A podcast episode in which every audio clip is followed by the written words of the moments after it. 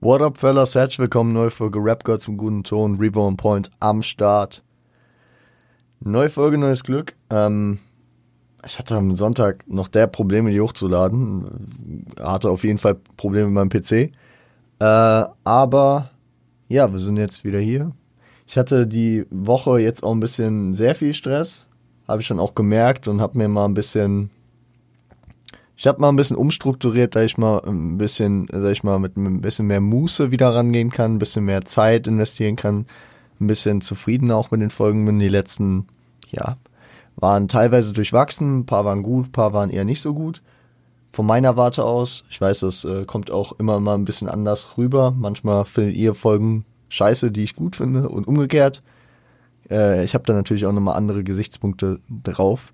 Und ja, wir sind jetzt eine Woche vor dem Kendrick Lamar Album und äh, es gibt auch News an der Stelle. Und deswegen, äh, bevor wir über The Hard Part 3, Will You Let It Die sprechen, äh, erzähle ich euch die News. Am Dienstag, am 3.5., äh, zehn Tage vor Release, äh, wohlgemerkt, ne? also das Album kommt am 13.5., am 3.5. kam auf der ominösen oklama.com Website ähm, ein neuer Ordner. Das hatten wir jetzt schon zweimal. Es gab diesen New Thoughts Ordner, wo er, wo er sein Comeback letzten Sommer angekündigt hat, als die Seite auch online ging. Und dann gab es äh, jetzt vor, wann war das? Vor zwei Wochen? Vor, ich, weiß, ich weiß schon nicht mehr. Ende, Ende April auf jeden Fall. Irgendwann ähm, gab es äh, diesen Ordner Step hieß der. Und da war die Ankündigung, diese, dieses formelle Schreiben von BG Lang äh, mit der Ankündigung des Albums Mr. Morale and the Big Steppers. Ja, jetzt äh, ist ein neuer Ordner erschienen, äh, ein Ordner namens Master. Und äh, wenn man den Ordner öffnet, der am 3. Mai online ging, dann äh, ist dort ein Bild zu sehen wo eine Person, ich, ich habe jetzt gerade gar nicht drauf geachtet, ob das Kendrick ist oder wer auch immer, man sieht kein Gesicht, also man sieht nur die Hand und so, aber ähm, da ist eine Person und man sieht, äh, wie diese Person in einer Hand ein Buch und zwei CDs hält. Zwei, ja, Rohlinge, ne? So, so selbst, selbst ähm, gebrannt, also jetzt nicht irgendwie fertig gelabelt oder gecovert oder so, aber halt zwei CDs. Das Buch äh, da steht Kendrick Lamar, Mr. Morale and the Big Steppers drauf. Und auf äh, die beiden CDs lassen darauf deuten, dass es ein Doppelalbum wird. Würde ich jetzt direkt mal rein interpretieren, weil die eine CD, auf der einen CD steht Morale und auf der anderen Seite steht Step.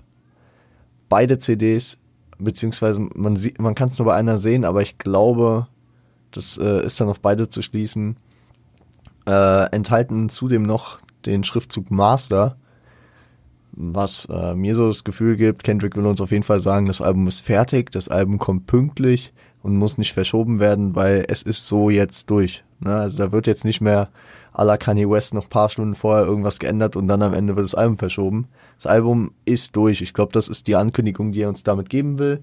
Zum einen und zum anderen womöglich ein Doppelalbum. Ich äh, habe ein bisschen Angst, weil ich weiß, dass ich über eine gewisse Konzentrationsspanne äh, dann äh, irgendwann mal eine Probleme kriege. Ich kann mir aber auch vorstellen, dass äh, er deswegen das geteilt hat und vielleicht zwei unterschiedliche Sounds äh, etablieren will oder halt zu zwei, ja, zwei einzelne Projekte, die dann ineinander greifen, äh, da drin verpacken will, um äh, ein bisschen, ein bisschen ja, dass man, dass man, dass man die beiden vielleicht auch getrennt sowie gemeinsam äh, immer interpretieren kann und dass man dann nicht so abhängig ist von einer riesigen langen Play äh, Tracklist, was wir auch äh, in der letzten Folge besprochen hatten, da ich da nicht so ein Fan von bin und dass es auch gegen den Zeitgeist geht. Ich bin gespannt. Man könnte jetzt auch sagen, das ist jetzt so ein Gedanke, der mir gerade kommt, er wird, und das äh, werden wir heute auch noch hier ansprechen, äh, in The Hard Part 3 spricht er darüber, dass er als die Wiedergeburt, die Reinkarnation von Tupac äh, gesehen wird und ja, als diese, als diese erkannt wird. Und ähm, wenn man es so sieht, es ist sein viertes Major-Album, also Section 80 war ja kein Major-Album. Und wenn man nach der Reihe gehen würde, es ist zwar ein fünftes, aber wenn man es als das vierte sehen würde, dann könnte man sagen, genauso wie ein Herr Shakur, der äh, mit All Eyes on Me, seinem vierten Album, auch äh, ein Doppelalbum rausgebracht hat. Es ist, es ist komplett gerade gegambelt. Ich habe nur irgendwie an All Eyes on Me denken müssen, weil ich nach, nach ja, legendären äh, Doppelalben geforscht habe in meinem Kopf und da ist mir das natürlich direkt äh, zugesprungen und deswegen ich bin, ich bin gespannt. Natürlich sind diese, diese, diese, diese Theorien und Ansätze meisten, meistens Reaches, aber ich meine, solange es hier irgendwelche irrelevanten Sachen in der Musik sind, finde ich, ist es äh, immer ganz cool, da so seinen Spaß mit zu haben, da irgendwie sich irgendwas aus den Fingern zu ziehen. Genau. Ähm, und ich meine, mit irrelevant jetzt ist es ja egal, ob es so ist oder nicht. Ich sage ja nicht. Also ist jetzt keine weltbewegende Sache, ob er da die Anlehnung getroffen hat oder nicht. Und da steckt ja keine Anschuldigung oder sonst irgendwas dahinter, die ja irgendwelche Folgen hätte. Deswegen kann ich ja so ein Reach auf jeden Fall mal bringen. Gut, ich denke, ihr versteht, was ich meine. Und äh, ich habe es eben schon angeteased. Wir sprechen heute natürlich über The Hard Part Free. Am, am Montag sprechen wir dann über Control äh, mit Big Sean und J. Electron Donecker. Und am Release Day, nächsten Freitag, kriegt ihr eine druckfrische Folge zu The Hard Part 4. Und am Montag darauf, drei Tage nach Release, werde ich meine erste Einschätzung geben und danach haben wir auch erstmal hier wieder im Podcast genug über Kendrick Lamar geredet. Dann, dann verschone ich euch zumindest bis nach dem Sommer, wenn wir dann über To Pimp Butterfly reden. Ihr wisst, ihr wisst, ich, ich plane, ich plane langfristig. Ich habe aber auch schon wieder ein paar Projekte beziehungsweise ein paar Folgenideen in Aussicht für nach diesem Kendrick Lamar Run, den wir jetzt hier fahren, äh, auf die ich echt Bock habe. Hängt auch zusammen teilweise mit Sachen, die ich gerade gut pumpe. Ähm, ja. Klar, ich, also ich bin, ich bin hyped. Wir ziehen durch. Und äh, genau, heute ähm, es um The Hard Part 3, Will You Let It Die? So, The Hard Part 3 unterscheidet sich so ein bisschen von Part 1 und 2. Kam am 20. Oktober 2012, also zwei Tage vor dem legendären Good Kid Mad City Album. Man, man kann immer noch hoffen, dass The Hard Part 5 jetzt vielleicht zwei Tage vor Mr. Morale und The Big Steppers kommen soll, äh, könnte. Ja, keine Ahnung, könnte, ist auch ein harter Reach, aber vielleicht, eventuell, mal gucken. Hm. Nee, egal. Ähm, genau, der, der Track ist produziert von Tay Beast äh, Featured und das ist natürlich neu für die The Hard Series. J-Rock und Absol. Scuba Q leider nicht. Der, der war zu dem Zeitpunkt auf Tour. Es war ein relativ spontanes Ding. Ähm, dann wäre Black Hippie, der Black Hippie Squad vollständig gewesen aber so immerhin mit J-Rock und Absol hier zwei Künstler davon noch vertreten. Und der Track sampled Mother's Theme, Mama von äh, Willie Hutch. Ja. Ich finde, nee, dazu sage ich, dazu sage ich am Ende was. Wir gehen natürlich Part für Part durch. Im Grunde könnt ihr euch das vom Aufbau vorstellen. Es sind jetzt nicht fünf, fünf 16er. Ich spoiler schon mal, es sind fünf Parts, drei von Kendrick, zwei von, äh, zwei von, also je, jeweils einen von Soul und J-Rock. Ähm, es ist praktisch eigentlich so aufgebaut, er hat wie in The Hard Part 1 und 2, hatte er einen fucking langen Part, das ist hier der erste. Und dann ist er so ein bisschen im, im Wechsel. Dann gibt es auch noch ein paar kurze Parts hinterher. Genau.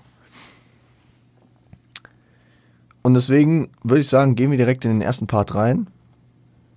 Der erste Part von Kendrick thematisiert, und ich, ich, ich hab's mal, ich hab's mal ein bisschen anders vom Skript her geschrieben. Ich gehe jetzt nicht Line für Line durch, sondern ich klapper die großen Themen ab, ne? Also äh, thematisiert, weil die auch ja sehr, sehr aufeinander aufbauen. Ne? Also ist hier auf jeden Fall, also es, es ist hier immer sehr kausal gestaltet. So das und das und das und das, das kommt daher und das sorgt dafür und ja, das ist ein Problem. Also es geht, äh, das, das war auf Genius, stand das äh, zu dem Part, äh, wenn man es in ein Wort äh, bringen will, könnte man Druck sagen. Druck, den Kendrick hat. Natürlich zwei Tage vor Release. Es ist ein Promo-Release hier äh, vorab, sich nochmal zu melden. Ähm, und äh, wir wissen ja, wir haben ja über Good Kid Mad gesprochen. Wer die Folgen noch nicht kennt, bitte abchecken auf jeden Fall. Weil äh, hier, hier wird auch ein bisschen was gespoilert, beziehungsweise ein bisschen was vorweggenommen aus Good Kid Mad City. Äh, weil es einem leider auch ein paar Tage vorab geleakt wurde. Aber dazu später noch mehr. Ähm, er spricht über Druck von außen, den er äh, bekommt. Ne? Die Wiedergeburt von Tupac, ja, also wer könnte damit äh, ordentlich umgehen, wenn man ihn äh, mit seinem eigenen Idol vergleicht und ihn als die Wiedergeburt dessen nennt, ne? Dann, dann ist, steigt natürlich der Perfektionismus, den Kendrick nochmal sowieso schon in seiner Kunst hat, nochmal um einiges da, äh, an. Und dieser, dieser Druck von außen äh, führt zu inneren Konflikten. Also wahrscheinlich führt er nicht nur dazu, aber er verstärkt diese. Spricht über Paranoia, Perfektionismus. Wie Kendrick natürlich immer, äh, bittet er auch Gott um Hilfe, dass er die, die, seine Seele reinwaschen soll, die Dämonen abschütteln soll oder wie irgendwie so. Und äh, ich finde es ganz cool, wie er zum Thema Paranoia eine der, ja, einen der bekanntesten Akteure beziehungsweise einen der bekanntesten Tracks äh, shoutoutet, den es im Hip-Hop zum Thema Paranoia gibt. Nämlich Scarface von den Ghetto Boys. Shoutout. Ghetto Boys Down South. Ähm, weil Kendrick zitiert praktisch eine Line, nämlich äh, As I lay in this four-corner room staring at candles. Ich hatte, ich hatte, als ich die Line gehört habe, habe ich direkt an einen Track denken müssen, den ja, einen der zwei bekanntesten, würde ich jetzt mal so sagen, Ghetto Boys Tracks, nämlich Mind Playing Tricks on Me. Tatsächlich wurde die Line auch noch in Mind of a Lunatic genannt. Danke Genius an der Stelle. Ich ähm, konnte mich, ähm, ich, ich habe Ghetto Boys jetzt nicht so unendlich viel gepumpt, da ich da alle Lyrics auswendig kennen würde. Aber es ist, also vor allem Mind Playing Tricks on Me, für den kann ich jetzt am besten sprechen, ist halt ein Track, der auch so mit Verfolgungswahn, Paranoia ähm, spielt und deswegen ist es hier ganz cool, weil Kendrick geht natürlich auch immer nach Real Recognized Real und ich schaue dort die Legenden und das ist ja hier natürlich gut gewählt. Und jetzt mal wieder ein Reach von mir. Ich, ich müsste eigentlich mal so eine Kategorie der Reach der Woche etablieren. Ich habe aber nicht immer zu jedem Thema ein Reach, aber könnte man schon fast machen. Ich wüsste jetzt nicht, welcher mehr gereached ist, der Doppelalbum All Eyes on Me Tupac-Vergleich oder hier das, ähm, der Track, äh, der andere Track, wo die Line äh, genannt wurde, Mind of a Lunatic heißt und welcher leider verstorbene Rapper hat diesen Begriff Lunatic natürlich immer sehr viel benutzt. Ja, Tupac. Nein, das ist, äh, ja, ist ein Reach. Wir reachen einfach ein bisschen heute. Egal. Ähm, dieser Perfektionismus und die Paranoia, die schließen sich natürlich dann auch an mit Erwartungen, Leistungsdruck, die vorhanden sind. Kendrick, der in der Situation sich wiederfindet, die neue Ära, die neue Generation in Compton zu prägen, so ist halt auch schwer. So du, du, du, du hattest NWA, die Compton-based waren, zumindest zum Teil.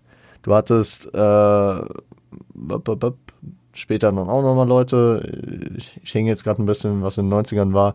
Aber steppen wir dann nochmal zu äh, beispielsweise The Game, der mit The Documentary dann natürlich auch wieder ein Meisterwerk geschaffen hat.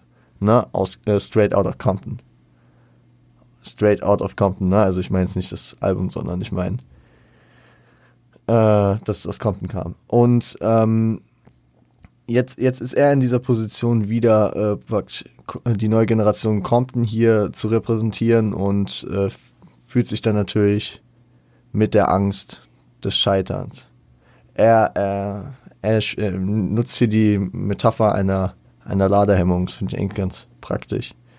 Ich, ich, hab, ich musste tatsächlich kurz nachdenken, als, als äh, ich die Line gehört habe, mit der, mit der äh, If the Chopper Now Jam, weil, weil ich habe ich hab, ich hab das noch nie so im Englischen, also habe ich noch nie den Vergleich beziehungsweise diese Metapher gehört. Und aus dem Deutschen kennt man das natürlich mit Ladehemmung und so. Äh, und ja, eigentlich auch ganz cool. Äh, wusste ich nämlich gar nicht, dass die praktisch die, äh, die gleiche haben, die gleiche Metapher haben. Beziehungsweise die Redensart. Ähm, und Kendrick hat durch diesen Leistungsdruck, dass er äh, Angst hat zu scheitern, dass das Album floppt und was auch immer, hat er natürlich auch Angst zurückzufallen. Weil wir, wir kennen ja, also ich spreche jetzt einfach aus der Sicht, dass ihr alle Folgen zu Kendrick gehört habt. Ich empfehle sie euch ja immer gerne wieder. Und äh, besonders wenn man äh, sich mit Section 80 auseinandersetzt, dann wird einem ja deutlich, dass Kendrick diese Außenseiterposition hatte. Und äh, deswegen wäre es für Kendrick jetzt nicht so geil, jetzt wieder da reinzufallen, oh fuck, ich muss zurück in die Hood, weil Musik funktioniert nicht. Natürlich ist es äh, schon an dem Punkt, wo Kendrick ist, auch ein bisschen weit hergeholt, dass er die Angst haben müsste, wieder in die Hood zurückzufallen, aber wenn man Paranoia oder wenn man sich vor etwas für, also beziehungsweise wenn man eine gewisse Sorge um etwas hat, dann interpretiert man ja auch mehr rein und wird immer sehr absolut und denkt, oh Gott, die Welt geht unter. Natürlich würde Kendrick, müsste er nicht zurück äh, praktisch äh, nach, äh, nach Rosecrans und Compton, wenn er, wenn er, ähm, äh, wenn das Album floppen würde, aber ja, die, die gesteigerte Version praktisch davon. Und er also er hatte halt immer diese Außenseiterposition. Er hat sich dagegen diesen Ganglife und so, äh, gegen das Ganglife entschieden, dafür entschieden, zusammen mit Dave angefangen Musik zu machen. Ähm, Dave, ich, ich weiß nicht, ob ich schon mal gesagt habe, man darf Dave und Dave nicht vertauschen. Es geht, es geht, äh, es gibt ja zwei Daves in Kendricks Lebensgeschichte, nämlich den äh, den, äh, den einen Dave, der äh, in Good Kid Mad City leider getötet wird, und Dave Free, den wir bis heute ja als äh, oft, äh, oft genannter und oft vorkommender Produzent von Kendrick äh, kennen. Und äh, er erzählt, wie er mit Dave gemeinsam angefangen hat, Musik zu machen, wie sich wie Jay-Z und Damon Dash gesehen haben, also sie als ihre Vorbilder. Ähm, er redet auch darüber, wie, und er dankt Gott dafür, für das DMX-Debütalbum. Ähm, It's Dark, äh, It's Dark and Hell is Too Hot. Oder nee, in, in, oh, It's Dark and Hell is Hot. Genau. Und äh, da, da, ist, da ist mäßig so eine, so eine Doppeldeutigkeit drin mit dem Dank an Gott. Weil auf der einen Ebene dankt Kendrick äh, natürlich Gott für dieses Album, dass es das gibt. Aber auf der anderen Seite äh, kann man das auf DMX auch produzieren. Wer DMX kennt oder sich ein bisschen mit ihm auseinandergesetzt hat, weiß, dass er ja auch hochchristlich war. Leider, mittlerweile muss man von wahr sprechen. Rest in Peace, DMX. Ähm, und deswegen lässt es sich nat natürlich auch darauf projizieren. Mm, Kendrick spricht auch kurz darüber, dass Musik dass er mit der Musik äh, ursprünglich nicht aus der reinen Passion zur Musik, sondern eher aus den perspektivischen Gründen, die dahinter stecken, angefangen hat. Dass er halt raus aus der Hut wollte, dass er Geld verdienen wollte und dass die Passion später eher dazu kam. Ähm, und, und dass die Entscheidung dadurch äh, gefestigt wurde, dass sein Freund äh, dass einer seiner Freunde äh, erschossen wurde. Ich weiß, ich, also man könnte jetzt mutmaßen, dass es sich auf äh, Good Kid Mad City bezieht und das, was dort am Ende von äh, Swimming Pools äh, passiert. Aber man könnte, also ich weiß nicht, weil ich glaube, hier spricht er davon, dass er 25 Mal erschossen, also 5, nee, 25 Mal angeschossen wurde und dabei starb. Und wenn man ganz ins Detail gehen würde, sind, glaube ich, auf dem Skit am Ende von Swimming Pools keine 25 Schüsse gefallen. Kann auch, also auch auf einen anderen äh, Kumpel bezogen sein. Ich glaube, äh, in Compton wurde man leider mit mehreren Toten konfrontiert im Umfeld. Aber dass, dass einer seiner Freunde starb, äh, ist bei ihm so dieser, dieser, diese, diese Verfestigung der Entscheidung, den Switch zu vollziehen und aus der Hut rauszugehen. Sein neues Umfeld, äh, Top Dog Entertainment, wie man es ja auch am Ende von Good Kid Mad City angedeutet bekommt, äh, mit dem, mit dem, mit der äh, Mailbox-Nachricht seiner Mutter, die sagt, ja, und Top Dog hat angerufen, kümmere dich jetzt darum, du kannst es schaffen, wie auch immer, äh, weil es da ja um sein, na, nach dem Release seines ersten Tapes dann um Dings ging, ne? Äh, um das Signing. Und er spricht auch über Top Dog, über Punch, also äh, über zwei, ja, die zwei, also Top Dog ist der Gründer und Besitzer des Labels und Punch ist mittlerweile der, der Executive President, glaube ich, oder so. Auf jeden Fall äh, die OGs des Labels äh, zusammen mit J-Rock, Absol und Q ähm, spricht auch über die, hat für jeden praktisch so eine kleine Anekdote, redet da kurz drüber in einem One-Liner und äh, sagt so, ja, mit J-Rock habe ich das, habe ich das schon ewig gefeiert. Also beziehungsweise bei J-Rock, bei seinem Vertragsunterschrift war ich dabei. So lange kennen wir uns praktisch schon. Äh, mit äh, Absol sind wir auch durch eine harte Zeit gegangen oder so. Ich weiß nicht mehr genau, wie er es gesagt hat. Und Schoolboy äh, hatte, also wir hatten alle nichts. Schoolboy hatte nicht mal einen Platz zum Schlafen und dann äh, haben wir ihm ausgeholfen und wie auch immer. Ja. Geil. Also das ist auch irgendwie schon richtig herzerwärmend und das, das äh, deswegen finde ich es auch nice, dass er hier auf dem auf dem Track äh, Features dazu sich geholt hat weil ähm, es geht, es geht ja hier und man muss auch sagen, dass ähm, dass ja in dem Zeitraum und nach Good Kid, Mad City vor allem auch ein Black Hippie Album im Raum stand und dass das Black Hippie sich hier praktisch mehr zusammen zeigt und mehr diese Präsenz gibt, ist natürlich auch ein geiles Ding und diese dieser Crew Vibe, der, der ist natürlich auch cool, feiere ich. Ja, ich feiere Black Hippie ja auch so. Ähm, er spricht auch über seine Parallelität zur Szene, dass er sich immer praktisch rausgehalten hat, dass er seinen eigenen Weg gegangen ist, dass er sich, er, er hat auch gesagt, äh, ja, um also um um produktiv zu sein, mäßig muss ich muss ich mich immer abspalten und meinen eigenen Scheiß machen.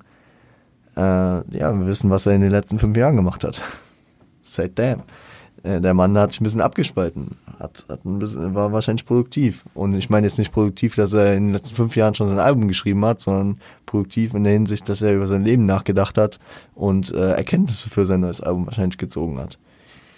Ähm, stellt sich beispielsweise auch nicht zu dem Thema The New West und so, sah das immer so ein bisschen kritisch, meint, dass die Leute sich dadurch kaputt gemacht haben, dadurch, dass sie sich darüber profiliert haben kann ich mir auch vorstellen, wenn du, wenn du halt sagst, ja, ich bin jetzt neu hier und äh, übernehme die Westküste, dann ist es natürlich auch schwierig, äh, das dann aufrechtzuerhalten, falls du mal einen Flop hast.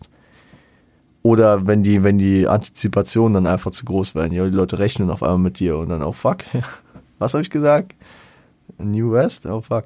Äh, Battle-Charakter ist da natürlich auch noch drin. Die Leute, die halt dran gescheitert sind, überlegt er sich auch noch, wie er die Fans übernimmt und äh, ich finde es auch ganz geil, dass, beziehungsweise es ist auf der einen Seite wieder diese Battle Attitude, dass er, dass er sich so ein bisschen drüber abfuckt, dass er gefragt wird, wer, äh, ob er der Beste ist. Also das hat auf, auf, auf der einen Ebene dieses überhebliche, ja, ich muss mich doch nicht fragen, ob ich der Beste bin. Aber auf der anderen Ebene, äh, denke ich, äh, spielt es auch wieder auf diesen Druck an, weil er, weil dann auch das äh, wiederholt, dass er ähm, als die Reinkarnation Tupacs äh, wahrgenommen wird. Also so, yo, so hab deine Meinung doch oder muss mich doch nicht fragen, als ob ich dir sagen werde, ich bin der Beste. Diese Anmaßung treffe ich nicht, weil dann würde ich mich ja nur selbst in die Scheiße reiten. Äh, das kannst du ja für dich denken so. Also dass, dass diese Frage überflüssig ist. Vielleicht äh, würde würd ich auch würde ich auch getten den den Punkt. Ein solider, geiler Part. Ähm, Danach kommt Souls Part und ist auf jeden Fall wesentlich kürzer, das sind glaube ich acht Bars oder so. Und äh, hier bestätigt und wiederholt er auch ein paar Aussagen von K-Dot. Äh, die Ladehemmung, No Handout, also mit No Handout meinen die beiden, by the way, auch, dass sie äh, nie Hilfe von außen angenommen haben, ne? dass sie immer alles im Kreis geklärt, also erledigt haben, so eigene Produktion und wie auch immer. Klar, äh, weil mit Good Kid, Mad City ist jetzt auch der erste Major Deal glaube ich, im ganzen Label am Start. Oder? Ich glaube. Jetzt, okay, jetzt habe ich mich in was reingeritten, weil ich weiß nicht. Ich guck mal kurz nach. Weil ich kann sagen, natürlich, das, da bin ich mir 100% sicher, dass ähm, Good Kid, Mad das erste Major-Album war von Kendrick. Also das erste Album, wo die sich Hilfe geholt haben, beziehungsweise Support von außen. Aber äh, ich weiß nicht, ich glaube Setbacks war auf jeden Fall noch independent. Ich weiß aber nicht, ob Cushion Corinthians, äh, Cushion Corinthians. Jetzt weiß ich nicht mal mehr, wie das Album heißt. Hier. Okay, Long-Term Mental Mentality von Absol ist auch noch. Dings. Das ist alles. Äh, das ist alles nur Independent. J-Rocks Follow Me Home. Äh, ist ein Joint Venture mit einem anderen, mit Strange Music, mit einem anderen Independent. Hier Habits und Contradictions, das meine ich ist auch Dings. Genauso wie Control System von Absol. Okay, und Good Kid Mad City ist das erste wirklich. Ja, okay. Okay, okay, okay. Und danach, ja, danach. Okay, Absol noch nicht, aber danach kam auch Schoolboys, Oxymoron als äh, Joint Venture mit Interscope. Also Good Kid Mad City war dann so der Anfang für, für, die, für die Joint Ventures mit äh, Major Labels, also sie haben ihren Weg hierher allein gemacht, ohne Hilfe und gehen jetzt halt auf den nächsten Step, wo es dann halt auch sinnvoll ist, das äh, Major-technisch zu machen und nicht mehr auf Independent-Ebene. Aber sie haben es praktisch ohne äh, Major-Label hochgeschafft. Und das ist, glaube ich, der Punkt, der da wichtig ist. Ähm, ja, weil er beschreibt danach auch noch, wie sie gemeinsam diesen Weg von unten gekommen sind, keine Hilfe praktisch von außen hatten und so. Ähm, dazu kickt er auch eine heftige Reimkette, ich meine, ich habe ich hab mich heute zurückgehalten. Ich habe keine, ja doch, ich hatte eine, ich hatte ein Zitat aus, äh, von Kendrick drin, aber das war ja rezitiert von äh, Scarface. Und hier, ähm, ja, ist einfach, ich, ich muss gar nicht die ganze Reimkette kicken, aber looking forward as four of us forced to form a new clan now. Finde ich sehr, sehr wild. Fast forwards as I wait in the line for this passport, this homie was still poor with work in a Jansport. Damn, was ist denn das? Was ist, was ist denn das? Kurz, kurz zusammengefasst, ähm, ja, also wir haben nach vorne geschaut, also oder es, es ging voran und vier von uns waren da, dazu gezwungen, eine neue Gruppe zu bilden. Das ist natürlich Black Hippie gemeint, ne? Ähm, nochmal, also fast forward, also wir spulen nach vorne, genau, wir spulen nach vorne. Vier von uns äh, mussten eine eigene Gruppe bilden, eine neue Gruppe bilden und äh, fast forward again. Jetzt, jetzt warte ich, jetzt warte ich in der, also jetzt, jetzt warte ich in der Line for, for this passport. Also jetzt, jetzt warte ich, äh, jetzt stehe ich in der, in der, in der Schlange und warte für, für den Pass äh, während der andere Homie von früher immer noch arm ist und Sachen aus dem Rucksack verkauft, womit man wahrscheinlich Ticken meint. Ich, ich weiß nicht genau, wofür der, äh, das äh, Warten in der Schlange äh, auf den Pass gemeint ist, weil ich meine, Absol, also es würde Sinn ergeben, wenn, wenn, wenn er, wenn er ein Immigrant wäre, der, der, der seine Green Card oder seinen Pass kriegt weil er, weil er praktisch so erfolgreich ist und das praktisch geschafft hat. Aber er ist amerikanischer Staatsbürger. Deswegen kann, kann vielleicht so ein abstrakteres Ding sein, das nicht auf ihn bezogen ist. Oder kann irgendwie anders gemeint sein. I don't know. Egal. Ähm, aber trotzdem krasse Reimkette. Und solider, kurzer, aber dennoch geiler Part von Absol. Danach Kendrick. Äh, again. Kendrick äh, bringt einen Part, ich nenne ihn mal ein, wer hätte gedacht, das Part, äh, wo er einfach so verschiedene Facts droppt, die man halt echt nicht gedacht hätte, dass das so passiert.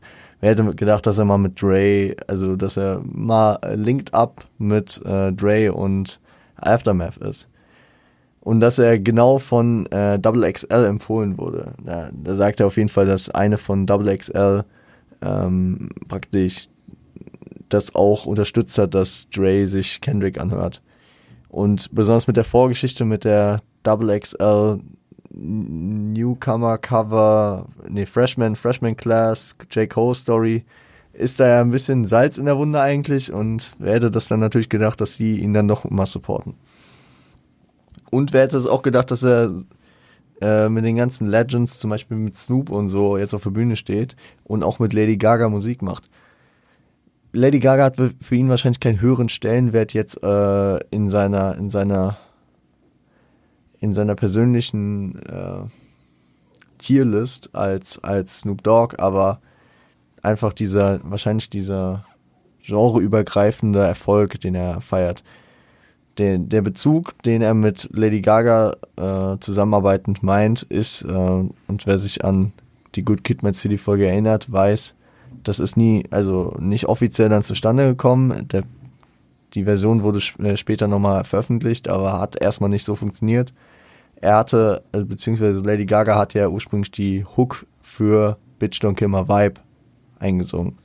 Und äh, ja, darauf ist es bezogen, ne? Also auch Good Kid Mad City.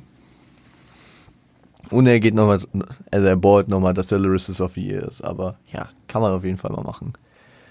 J-Rock kommt dann mit einem ähnlichen Part. Er kommt nicht mit äh, einem, mit einem, äh, wer hätte gedacht, das Part, sondern er kommt mit einem Sie-Part, habe ich den mal genannt, also Sie, das deutsche Sie, was passiert ist.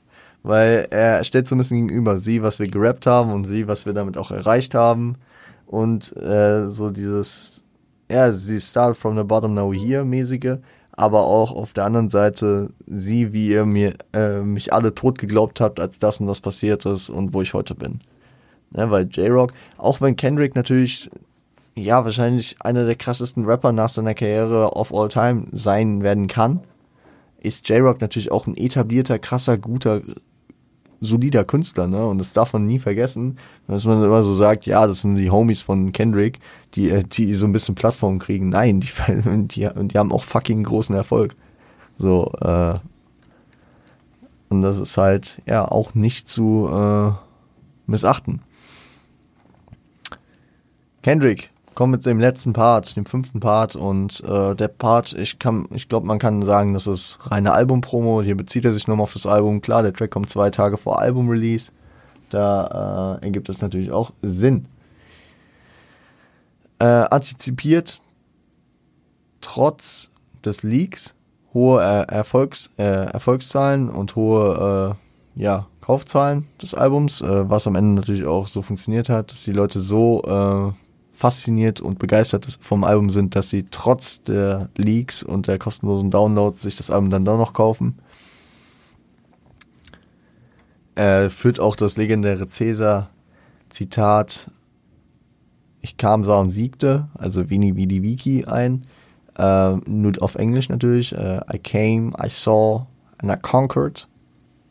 Finde ich eigentlich auch nice. Also, Habe ich, hab ich tatsächlich auch noch nicht auf Englisch so gehört und also klar, ich hätte das, hätte irgendwo das schon mal hören können, aber es ist so der zweite Moment, wo, wo so eine Phrase, die ich äh, eher aus dem Deutschen oder aus einer anderen Sprache kenne, dann hier so ähm, äh, im Englischen so verwendet wird. Und ja, eigentlich, eigentlich kann er das so richtig gut kicken, weil er kam, er sah und er siegte, ne? Also er, er hat, er das Game attacked, er ist am Start. Und ähm, dann, dann, äh, dann sagt er, dann sagt er, und das finde ich eigentlich auch geil, äh, ich mache Compton für alles verantwortlich, was man natürlich auf äh, Good Kid, Mad City äh, ziehen kann, ne? Also auf seinen ganzen Werdegang, auf sein Leben, auf das, was alles passiert ist. Zudem auf Good Kid, Mad City, also auf seine Einflüsse und alles, Section 80, was da, was er da alles berichtet hat. Aber natürlich kann man auch auf Compton, also Compton ist natürlich auch verantwortlich dafür, dass er dieses Dre-Signing hat, weil ohne Compton wäre Dre auch nicht Dre geworden, ne? Und hätte ihn dann natürlich nicht so auf der Art signen können und ihn nicht so inspirieren können. Wahrscheinlich hat, äh, kann man da auch reindichten, dass er natürlich auch von, äh, von NWA inspiriert wurde und so. Und nächster, also das, das was äh, klar deutlich ist, weil er es auch erwähnt, ist, dass äh, er über Shireen redet. Also auch nochmal vorweggegriffen für Good Kid, Mad City ähm, dass er Compton auch dafür verantwortlich macht, dass sie ihn erst hochgenommen hat und sie danach von Compton hochgenommen wurde. Das äh, ist ja irgendwie so Special Extra Knowledge, weil äh, die Spur von Shireen verliert sich ja irgendwann in, in Good Kid Mad City. Oder? Ja. Ja. Ich glaube, also beziehungsweise ja, so, also man hat kein fertiges Schicksal irgendwie 20 Jahre später, was aus Shireen geworden ist. Also, ja. Also, er macht, er macht sie nicht verantwortlich für das, was halt dumm gelaufen ist, sondern Compton. Eine gute Sache, weil äh, Kendrick ja auch immer so ein bisschen vor Good Kid Mad City beziehungsweise über Good Kid Mad City gelernt hat, äh, Compton positiv wie negativ zu reflektieren und was er hier natürlich dann auch macht. Mm, er stellt, er stellt auch das kommende Projekt, also Good Kid Mad City, als The New, The Newer Miss Education dar. Und yo, im ersten Moment dachte ich, shit, das ist echt ambitioniert, das ist fast gereached. Wie kannst du das sagen? Du bist sehr, sehr, sehr ambitioniert und sehr, sehr, sehr überzeugt von dir selbst, Junge. Und vor allem Kendrick, der, der ja so, der Real Recognized Real unterwegs ist, ne, der jetzt den, der, der Elite nur Props gibt. Und hier kickt er dann halt. Und wer The Miseducation of Lauren Hill nicht kennt, ist es Lauren Hills, glaube, einziges Album, oder? Ihr erstes Album, ihr Soloalbum nach der Refugees-Zeit, also nach der Fugees-Zeit. Sorry, nach der Fujis-Zeit. Ich ich werde es nicht mehr umpolen können in meinem Kopf. Und ähm, es ist ja, es ist ein Masterpiece und es ist einfach, es hat, es hat eine gewisse Ära geprägt, es hat einen gewissen Stellenwert in der Hip Hop äh, History und als, als ich dann länger drüber nachgedacht habe, es hat halt auch gewisse Überschneidungen im Aufbau und in der Thematik, dass da, dass da auch irgendwelche Skits sind, und dass es auch um Thematiken der Hood und ähm, Auseinandersetzung mit sich selbst und so, mit Struggles und so. Also von der von der Warte kann man kann man den Vergleich verstehen und mittlerweile so nach elf Jahren, elf Jahren, nee zehn Jahren, wie kam ich auf elf? Nach fast zehn Jahren, die Good Kid Mad City draußen ist, muss man dann auch sagen, so für für die letzte Dekade hat Good Kid Mad City halt schon auch so ein, also ich, äh, man kann keine, man kann verschiedene Alben nicht auf eine gleiche Ebene stellen, aber es hat ebenso wie The Miseducation of Lauren Hill hat Good Kid Mad City eine Menge bewegt, einen großen Einfluss gehabt und wird, denke ich, auch nicht in Vergessenheit geraten. Ich kann mir nicht vorstellen, dass dieses Album in Vergessenheit gerät. Wüsste ich nicht wie. Und äh, so oft, also im, im Nachhinein ist der Impact halt auch da. Also ein, ein, eine, eine, eine sehr mutige Aussage, die Kendrick damals getroffen hat, hat sich bewahrheitet. Freut mich. Am Ende kommt dann noch die Frage zum Schluss, äh, die ja auch im Titel halb drin, äh, drin steckt. Äh, Will you let Hip-Hop die on October 22nd? ich würde einfach mal sagen, nope, haben sie nicht. Und ich glaube, das ist natürlich darauf bezogen, yo, kauft ihr euch das Album, lasst ihr das Album floppen, weil äh, das ist praktisch der aktuelle Step für Hip-Hop, der wichtig und relevant ist. Natürlich auch wieder sehr sich selbst beweihräuchernd, aber ja, sie haben, sie haben Hip-Hop nicht sterben lassen. Weil, weil das Album ist durch die Decke gegangen, das Album hat, ja, wie gesagt, die letzte Dekade sehr geprägt und wahrscheinlich auch sehr, sehr viel für äh, die, für die darauf folgende Zukunft von Hip-Hop gemacht. So, wir sind am Ende. Ich bin, ich bin echt zufrieden mit der Folge. Ich, ich finde, die war viel strukturierter. Ich war mit dem Skript auch sehr, sehr zufrieden und äh, kann ich mich auch mal selbst beweihräuchern. Ich muss sagen, ich weiß nicht mehr, ob ich nach The Hard Part 2 drüber gesprochen habe. Ich wollte, ich wollte äh, das immer so, so ranken. Also mit, den, mit dem Part, der dazukommt, wie ich den einordne in, in Relation zu den anderen. Wenn ich es nicht getan habe, ich sehe The Hard Part 2 über The Hard Part 1. Und ich muss auch sagen, ich sehe The Hard Part 3 über The Hard Part 2. Also laufen die ähm, genau andersrum wie ihre Zahlen. Also es ist ein stetiger Anstieg zu erkennen, ne, mit der, mit der Chronologie. Ich finde momentan, also von unserem jetzigen Punkt, ohne The Hard Part 4 reinzunehmen, finde ich, The Hard Part 3 ist am stärksten. Hat, hat ähm, für mich damit zu tun, also bei vielen Künstlern ist es ja auch so, dass man immer sagt, so, ja, der, der, der muss nur ein bisschen krasser werden oder die Ästhetik stimmt noch nicht so ganz.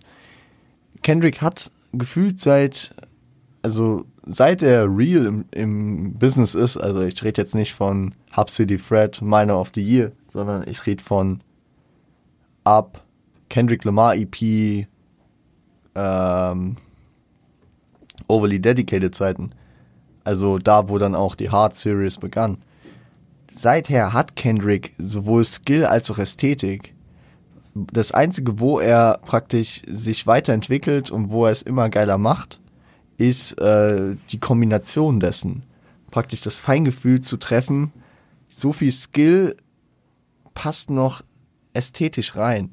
Weil äh, sonst, sonst ist es halt so ein, so ein Mathematiker-Ding, dass da Leute, die, äh, es, äh, die halt krass auf Flows und auf äh, Technik eingehen, äh, abgehen, dass sie das todeskrass feiern, aber dass es nicht mehr so eine geile Soundästhetik hat. Und ich finde, das, das war bei der Hard Part One noch so ein größeres Ding. Ne? Also ich hatte, der Hard Part One ist für mich nicht so ein ästhetischer Hörgenuss. Auch wenn da krasse lyrische und äh, flow-technische Sachen am Start sind, ne? Und das Pattern ist wild. Bei der Hard Part 2 war es schon nicer gelöst, beziehungsweise halt irgendwie schon war ein Progress drin. Und jetzt bei der Hard Part 3 um einiges, also wirklich, der Hard Part 3, wenn es den im Streaming gäbe, ich könnte ihn mir in die Playlist packen. Geiler Track. Geiler Track. An der Stelle bin ich. Und damit, äh, an der Stelle bin ich äh, auch fertig und raus, würde ich sagen, für heute. Wir haben jetzt knappe dreiviertel Stunde gelabert. Ja, mit allem drum und dran wird es ungefähr eine Dreiviertelstunde werden. Ähm, ich bin an dem Punkt, eine Woche vor Release, also beziehungsweise ich habe am Donnerstag jetzt aufgenommen, ne, acht Tage vor Release. Ich bin sehr hyped auf das Album. Ich bin äh, hyped auf unseren, auf unseren äh, verbliebenen Weg bis dahin und ich wünsche euch ein schönes Wochenende. Wenn, wenn die Folge rauskommt, werden wir alle wissen, ob die Eintracht im Finale der Europa League steht. Äh, das Spiel steht heute Abend für mich noch an. Am Sonntag, das letzte Heimspiel der Saison. Leute, ich bin hyped. Was soll ich sagen? Ihr wisst, ihr wisst, wer den Podcast hört, weiß, ich bin Eintracht-Fan durch und durch. Und werde das natürlich auch zelebrieren. Meine Stimme kackt aber jetzt leider schon ab und ich weiß nicht, wie ich den Abend heute überleben soll perfekt, Digga. Ich hoffe, äh, ihr kommt gut ins Wochenende, ihr habt ein paar entspannte Tage, genießt ein bisschen freie Zeit, sofern ihr diese habt am Wochenende. Wenn nicht, dann mein Beileid. Und wir hören uns am Montag wieder, wenn es um Control geht. Und darauf, na, das wird auch nochmal wild natürlich. Das ist ja auch nicht nur rein Kendrick, ne? Da werden wir auch natürlich über Big Sean und Electron Danica reden vielleicht auch ein bisschen auf die Reaktionen zu dem Track eingehen. Wer ihn kennt, weiß, da gab es Reaktionen, da muss es auch Reaktionen geben. Mal gucken, mal gucken, in welchem Ausmaß wir darauf eingehen. Auch ein bisschen zeitabhängig, ne? wie ich äh, Zeit in der Vorbereitung habe und wie die Folge sich entwickelt. Müssen wir gucken. Wir hören uns dann. Bis dahin. Äh, empfehlt den Shit gern weiter. Äh, folgt gern auf Insta. Ich, ich, ich, ich, habe einfach die, ich, ich setze die Werbung so gering an bei den Sachen, wo ich selbst noch so sagen würde, ja, da lohnt es sich. Also, ihr könnt auch gern, sehr, sehr gern den Podcast Insta folgen, auch wenn da leider gerade nicht so viel kommt. Ähm, Twitch bin ich gerade auch sehr inaktiv, deswegen könnt ihr gern vorbeischauen, aber wird, wird demnächst wieder mehr. Und ja, ihr findet alles in den Show Notes. Shoutout an Siage, Shoutout an On Point, Revo, genauso wie Frosty. Und bis Montag. Macht's gut, seid lieb zueinander.